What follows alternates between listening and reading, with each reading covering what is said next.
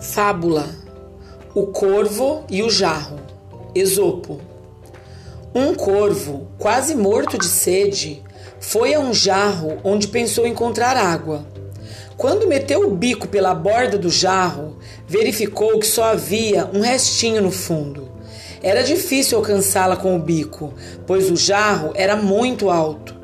Depois de várias tentativas, precisou desistir, desesperado.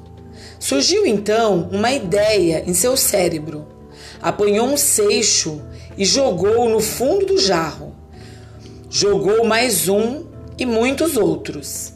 Com alegria, verificou que a água vinha aos poucos, se aproximando da borda. Jogou mais alguns seixos e conseguiu matar a sede, salvando a vida.